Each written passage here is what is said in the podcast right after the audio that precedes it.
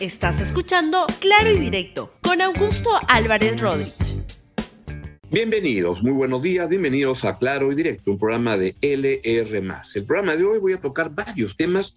El más importante, el más relevante para la política peruana, desde mi modesto punto de vista, es que se ha producido o se está produciendo o evidenciando cada vez más que la relación entre Pedro Castillo, el presidente de la República, y Vladimir Cerrón, el secretario general del Partido Perú Libre, que fue el que llevó a Pedro Castillo a la presidencia, es muy sólida y se ha afianzado muchísimo en las últimas semanas y que esto tiene una combinación donde Aníbal Torres es el vértice de esta, de esta unión, de este pacto, pero cada vez más, como estamos ya viéndolo, se va a evidenciar que la dependencia, que la relación de Pedro Castillo, de Vladimir Cerrón, es mucho más fuerte de lo que se podía pensar y esto implica que cualquiera que le vaya a hablar, el carnal Pedro Barreto, el psicoanalista Max Hernández, cualquier llamado al sentido común, bien intencionado, por supuesto, como esos, cae en saco roto, porque la verdad, lo que se ve es el título de este programa, Cerrón, de Castillo, su patrón.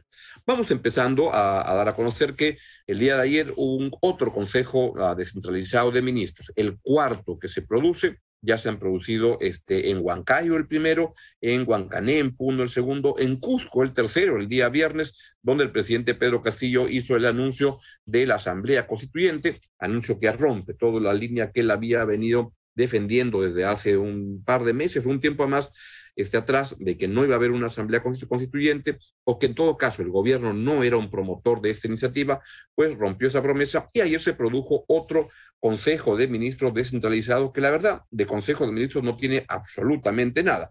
Es más bien reuniones con gente del, del, del lugar y donde se hacen algunos anuncios, varios de ellos muy insólitos. Y entonces esto fue lo que dijo el presidente Pedro Castillo sobre el llamado a la empresa privada para que mire al Braem. No hay que correrle al Braem, dijo. Escúchelo, por favor. Y a los hermanos de las comunidades. Y desde acá hacemos un llamado, ¿no? A la, empresa privada, a la entidad privada, para que miren el Braem. No hay que correrle al Braem. Los hombres y mujeres que, estamos, que están en el BRAE Muchos de ellos he encontrado en el camino algunos paisanos y veo que también su grito de ellos. Bueno, en verdad la que, le, está corriendo al, no al Braem, al gobierno Pedro Castillo es la inversión privada, porque su gobierno es absolutamente inestable, ataca la inversión privada, no genera ninguna condición para, para poder avanzar, que se concrete la inversión privada este año, va a ser cero, es lo que pronosticó el Banco Central de Reserva. Pero eso fue hace ya dos meses. Hoy día, con los anuncios de la Asamblea Constituyente, la inversión privada va a ser negativa. Créanmelo, así va a ser las cosas. Y cuando la inversión privada cae, cae el empleo. Y esto hace que cada vez más, más gente tenga este problema serio de encontrar un puesto de trabajo, que es lo que ya eh, va a pasar con mucha fuerza este año, que es lo que ya está ocurriendo este año. La economía peruana se pensaba que podía crecer a 3 algo, 3.3, 3.4. Este año ya no va a crecer a más de 2% y al paso que vamos va a seguir cayendo. ¿Por qué? La responsabilidad es de Pedro Castillo. Hay quienes quieren dorar la píldora y decir que el problema es que el Perú es un país que tiene un atraso estructural, que el Congreso ataca, etcétera son este, unas miradas conmovedoras, con mucha misericordia para una presidencia que es la de Pedro Castillo el principal obstáculo para que el Perú pueda progresar.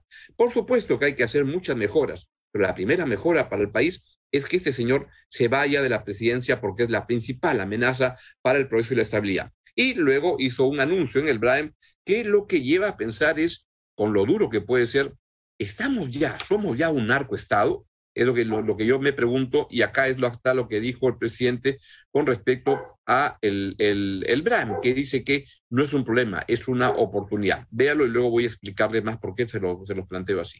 Perú es uno solo. El Perú es uno solo. Y específicamente hablando del BRAE, quiero recoger lo que un compañero decía. El BRAE no es un problema. El BRAE es una oportunidad y creo, queridos compatriotas, que ha llegado la oportunidad de esta zona importante, productiva, de hombres valientes, trabajadores, luchadores, como es el Brain. No nos sentamos diferentes a otros pueblos, porque creemos importante que desde allá, desde la chacra, desde el impulso que hacemos cada, cada, cada comunidad, cada familia, veremos nosotros ya hecha realidad este sueño que pedimos en conjunto con nuestras autoridades para que los beneficios de salud, educación, agricultura se geste de una vez. Bueno, junto con eso, el ministro de Defensa anunció el cierre de 40 bases militares en el Brain, con lo cual eso va a ser pampa abierta para el narcotráfico, para que pueda hacer lo que le da la gana. Y vean, sí que tenemos el cuadro que, pedí que pusieran de cómo ha ido creciendo el espacio de hoja de cultivo de, eh, de, coca. Se está absolutamente... ¿Tenemos el, el cuadro, por favor? Ahí está. Situación en la lucha contra el cultivo ilegal. La línea amarilla es la línea de superficie de, de la producción de, de, coca. Vean cómo en los últimos años sigue creciendo. Y lo otro, la línea azul es la superficie de coca erradicada. Sigue cayendo tremendamente. Y lo más probable que va a ocurrir es que, y además está ofreciendo el presidente Castillo que va a, comprar toda la, la, hoja de coca. Por supuesto, no lo va a hacer al mismo precio que el narcotráfico, pero yo creo que estos anuncios simplemente lo que van es en la línea de un gobierno que no tiene el menor interés en combatir al narcotráfico y que tiene entre sus filas gente que tiene acusaciones de estar muy vinculado, muy vinculada a, la, a, la, los narcotraficantes en la zona, al terrorismo, a lo que queda el terrorismo en la zona.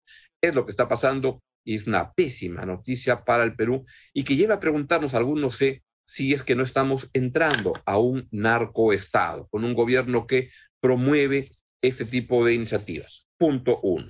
Quiero luego este, pasar a cómo este, lo que está pasando en Petroperú. En Petroperú les cuento que se ha producido un tremendo, tremendo debate. Hace dos noches hubo una junta de, general de accionistas que terminó con gritos, con insultos y conversiones que podrían estar llevando a la renuncia incluso del directorio de Petroperú.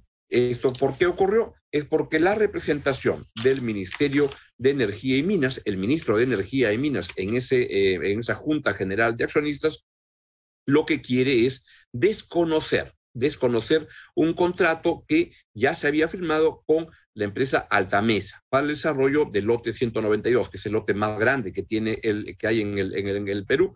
Y lo que, este, lo que se planteó es que una de las partes, el Ministerio de Energía y Minas, lo que quiere es que se desconozca ese contrato, que no se apruebe y que sea Petroperú el que entre a, ocupar, a operar directamente con capitales propios el lote 192. Eso rompe totalmente el esquema que se venía trabajando, que se venía pensando, y además rompe un, un contrato que había con la empresa que ganó esta operación estuvo la empresa Frontera hasta hace un año, un año, un año y medio, y decidió abandonar, es el entregar el, contrato, dar por terminado, usando las cláusulas legales que existían, y se convocó a una nueva, un, nuevo concurso que lo ganó la empresa canadiense Altamesa. ¿Qué es lo que ahora este, está ocurriendo? Es que este, lo que se está viendo es que se este, da la sensación de que la, la, la Petro Perú no quiere cumplir el contrato porque quiere ser el que opere. Esto generó una tremenda discusión en, la Junta General de Accionistas de Petroperú, donde asisten el ministro de Economía, Oscar Graham, y asiste el ministro de Energías y Minas, el señor ah, Carlos Palacios, que como ha explicado ayer Vladimir Cerrón, es uno de sus, este, es uno que Cerrón lo ha puesto ahí en ese, en ese espacio, porque quiere controlar todo lo que significa energía y minas en el Perú no tengan, este, no se sorprendan si es que esto acaba derivando en una renuncia del directorio o acaso en renuncias hasta del ministro de Economía, que además ha hecho notar que está en contra de esta convocatoria a una asamblea constituyente. Cuando un ministro de Economía, un ministro, tiene una discrepancia tan grande en un tema tan importante como este, lamentablemente lo que corresponde es que se vaya es una, sería una mala noticia para el país, porque es de las pocas voces sensatas que parece haber en el gobierno. Voces sensatas, pero un poco afónicas, porque se deja este, avasallar, se deja a pisotear por todos los impulsos populistas que hay por todo el gobierno, desde la ministra de Trabajo cuya principal misión en la vida es, este, por lo que se ve, es simplemente destruir trabajo y creyendo que de esa manera defiende los derechos laborales, todo lo que hace es crear más normas, etcétera, que lo que hacen es impiden poder avanzar en la generación de trabajo en el Perú.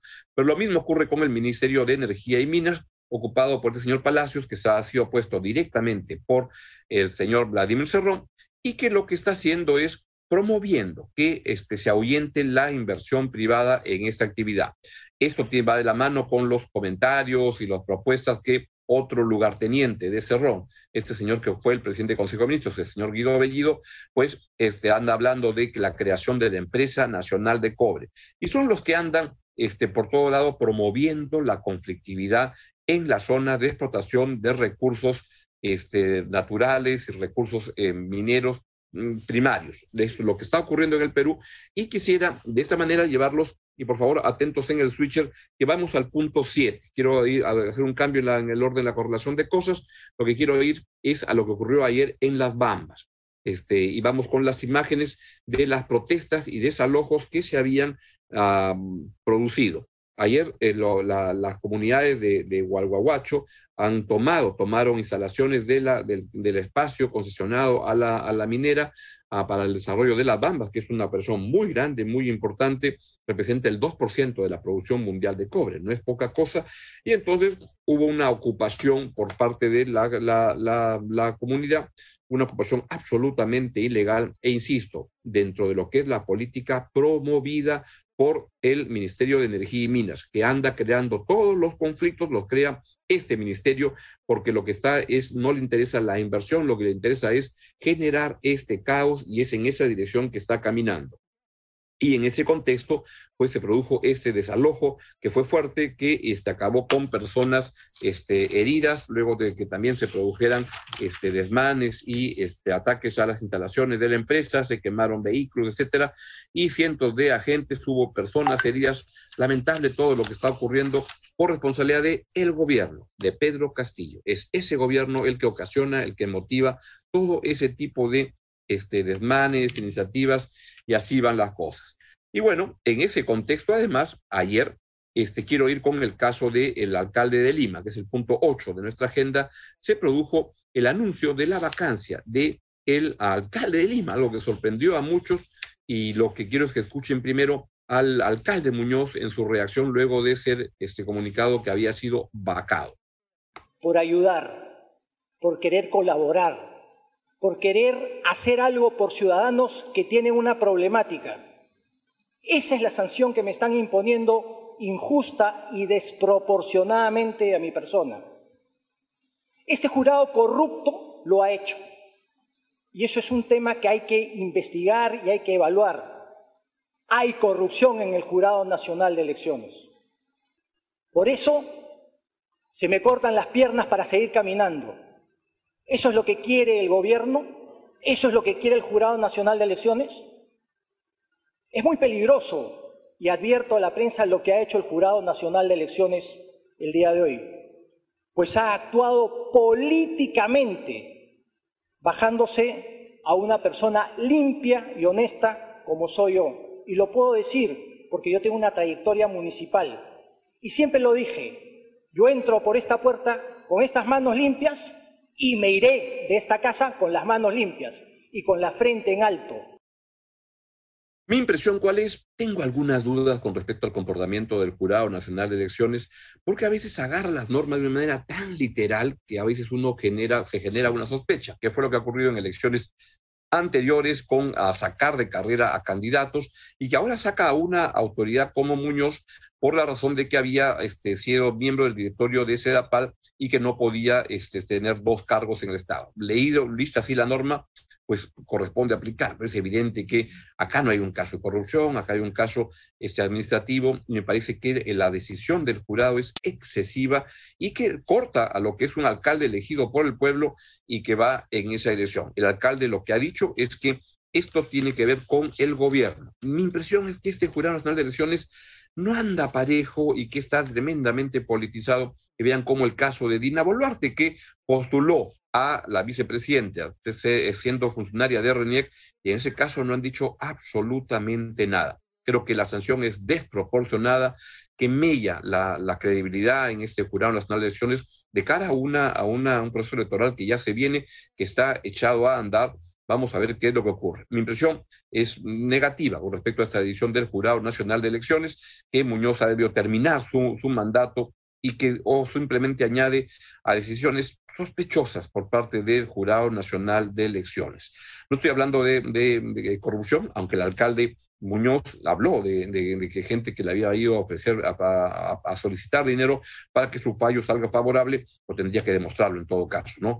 Pero sí me refiero a una visión donde sus decisiones a veces se ven marcadas o manchadas por influencias políticas indebidas. Así es como veo lamentablemente las cosas y eso es muy malo para el país.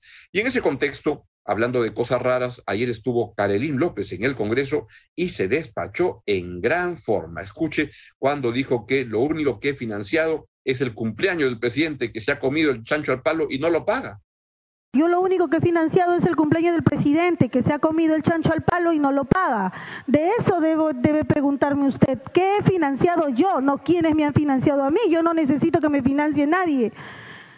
Y si aquí la comisión ha hecho el levantamiento de mi secreto bancario y todo mi secreto telefónico, pues usted como partícipe de esa tendrá información de que a mí no me financia nadie. Yo me financio sola. Y más bien he financiado cosas para el presidente que usted protege. Dígale pues que, pague todo aquello que no hasta el día de hoy no, no me ha sido resarcido en cuanto al evento de su cumpleaños. Eh, toma chocolate, paga lo que debe, está pidiendo que le paguen el chancho al palo. Pero creo que el asunto es más grave porque lo que ha dicho Karin López es que ratifica que el presidente maneja una organización criminal en el Ministerio de Transportes y Comunicaciones a través de los familiares y a través del que era el ministro preferido de él, el señor Juan Silva. Esto es tremendamente grave y esto ocurre además en un contexto en el cual eh, es probable que, como ya se ha comentado en este, en este programa y en otros eh, medios de comunicación, es probable que el fiscal de la Nación, el señor Pablo Sánchez, cambie la decisión de la ex fiscal Zoraida Ábalos de que no se puede investigar al presidente de la República durante su mandato. La Constitución dice que no se le puede acusar, pero, pero lo que hay es que sí se le podría acusar. La, fiscal Zoraida Ábalos creía que no. El fiscal Pablo Sánchez podría ser que diga que sí, eso cambia. Y eso va a cambiar tremendamente la situación para el presidente Pedro Castillo. Y así van las cosas. Y en todo eso creo que es el tema central de este, de este programa el día de hoy. Lo que me parece que todo lo que está ocurriendo con Pedro Castillo es que luego de algunos devaneos, cuando escuchó al cardenal Pedro Barreto, al psicoanalista Max Hernández, para darle algo de orden, algo de sentido común a su gobierno y convocar a un, a un gabinete con gente independiente, con gente capaz, con gente honesta, o sea, no como la gente de Perú Libre, incluso lo, lo, lo dijeron así, independiente de Perú Libre, lo que ahí ha salido es Vladimir Cerrón, quien es el que corta el jamón y que demuestra que tiene una, una, una posición de dominio tan fuerte sobre Pedro Castillo, que es alguien que simplemente se hunde ante, ante su, su, su, presencia. Aquí el que corta el jamón es Vladimir Cerrón en el gobierno de Pedro Castillo y ha estado ayer en unas entrevistas Vladimir Cerrón, muy interesantes, hablando muy pancho y dando a conocer que él es el que manda en el gobierno, él es el que decide todo y acá se hace lo que a él le da la gana. Yo quiero refutar una de las partes donde me, atacó personalmente con unas difamaciones y unos infundios en un contexto en el cual él tiene una visión de la libertad de expresión solo al servicio de sus intereses partidarios y particulares. Escuchen al Cerrón, al, señor Cerrón, a quien le voy a responder con, la, con el agravio absolutamente injustificado que hizo de mí el día de ayer y que espero una rectificación. Adelante, por favor el tema del ministro Condori no era para retirarlo porque le faltaba una carrera médica o no había sido director, no había sido jefe de red, sino dentro de todo eso se esconden los intereses económicos de ciertos grupos que siempre han manejado el Ministerio de Salud y lo han saqueado mediante consultorías millonarias. Entonces que venga uno de adentro, que no tenga compromisos con ellos y comience a realizar cambios, es lógico que les choque y emprendan una campaña contra ellos. Es más, uno de, de los miembros de esa consultora que siempre le sacaba los millones al MINSAS es pues Augusto Álvarez Rodríguez, ¿no? Entonces por eso es que también de otros medios de comunicación emprenden una, una guerra, en este caso, contra el ministro. Entonces nosotros no vamos a negar que el partido ha hecho propuestas para ministros. Definitivamente los tiene que hacer, es su obligación como partido de gobierno. Voy a decirle a este mentiroso y a este señor que simplemente es un tremendo bocón, yo no soy miembro de esa consultora. He dado clases, este, contratado para dar unos cursos donde ellos dan charlas a, escuelas de, académicas, pero no soy miembro de esa consultora, que además Videnza es una consultora muy decente, muy digna y muy, capaz, pero desconozco absolutamente los contratos que tenga, porque no soy miembro de ahí. Tengo la mejor referencia de eh, Videnza pero yo le quiero decir al señor a Cerrón que tenga cuidado con lo que dice, porque yo soy una persona honesta. Yo no tengo ninguna relación con millones de consultorías, con el sector salud, con, las consultorías de evidencia, en modo alguna. En cambio, él sí es un condenado por corrupto. Como dijo la congresista, la congresista Marisol Perestello, quien lo investigó en el Congreso, estamos ante el caso de Cerrón, que es un ladrón y un sinvergüenza es esos que usan la política para enriquecerse, es esos que está acusado por manejo de recursos. Su mamá, su madre, está acusada de, ser la que guardaba el dinero de la marmaja que sacaba este señor Cerrón, todos los dinámicos del centro y toda esa cosa, eso es Cerrón quien es el que corta el jamón en el gobierno de Pedro Castillo, lo tiene al pobre señor Pedro Castillo dominado como un pelele para que haga lo que él quiera y lo que quiere Cerrón es aplicar su plan autoritario, su plan comunista, su plan que recorta la libertad de expresión, su plan estatista, y tiene además la vocación de llenarse los bolsillos de dinero como la justicia ya lo determinó, como el Congreso, como la justicia ya lo condenó, como el Congreso ya lo investigó y llegó a esa conclusión. Este bocón es el que está hundiendo al Perú. Este bocón es el patrón de Pedro Castillo. Bien, es todo lo que les quería decir el día de hoy. Les deseo que tengan un estupendo día y adelante. Hay que trabajar por la patria y hay que impedir que este gobierno, un gobierno mediocre, corrupto, manejado por Cerrón y que usa como mascarón de proa a este señor que funge, que, que finge ser un presidente de la República, pero que no es nada más que un pelele de este autoritario de Cerrón que quiere hacer lo que le da la gana y que es Cerrón el que corta el jamón en el gobierno de Pedro Castillo. Nos vemos mañana aquí en Claro y Directo en LR. Chau, chau. Gracias por escuchar Claro y Directo con Augusto Álvarez Rodríguez. Suscríbete para que disfrutes más contenidos.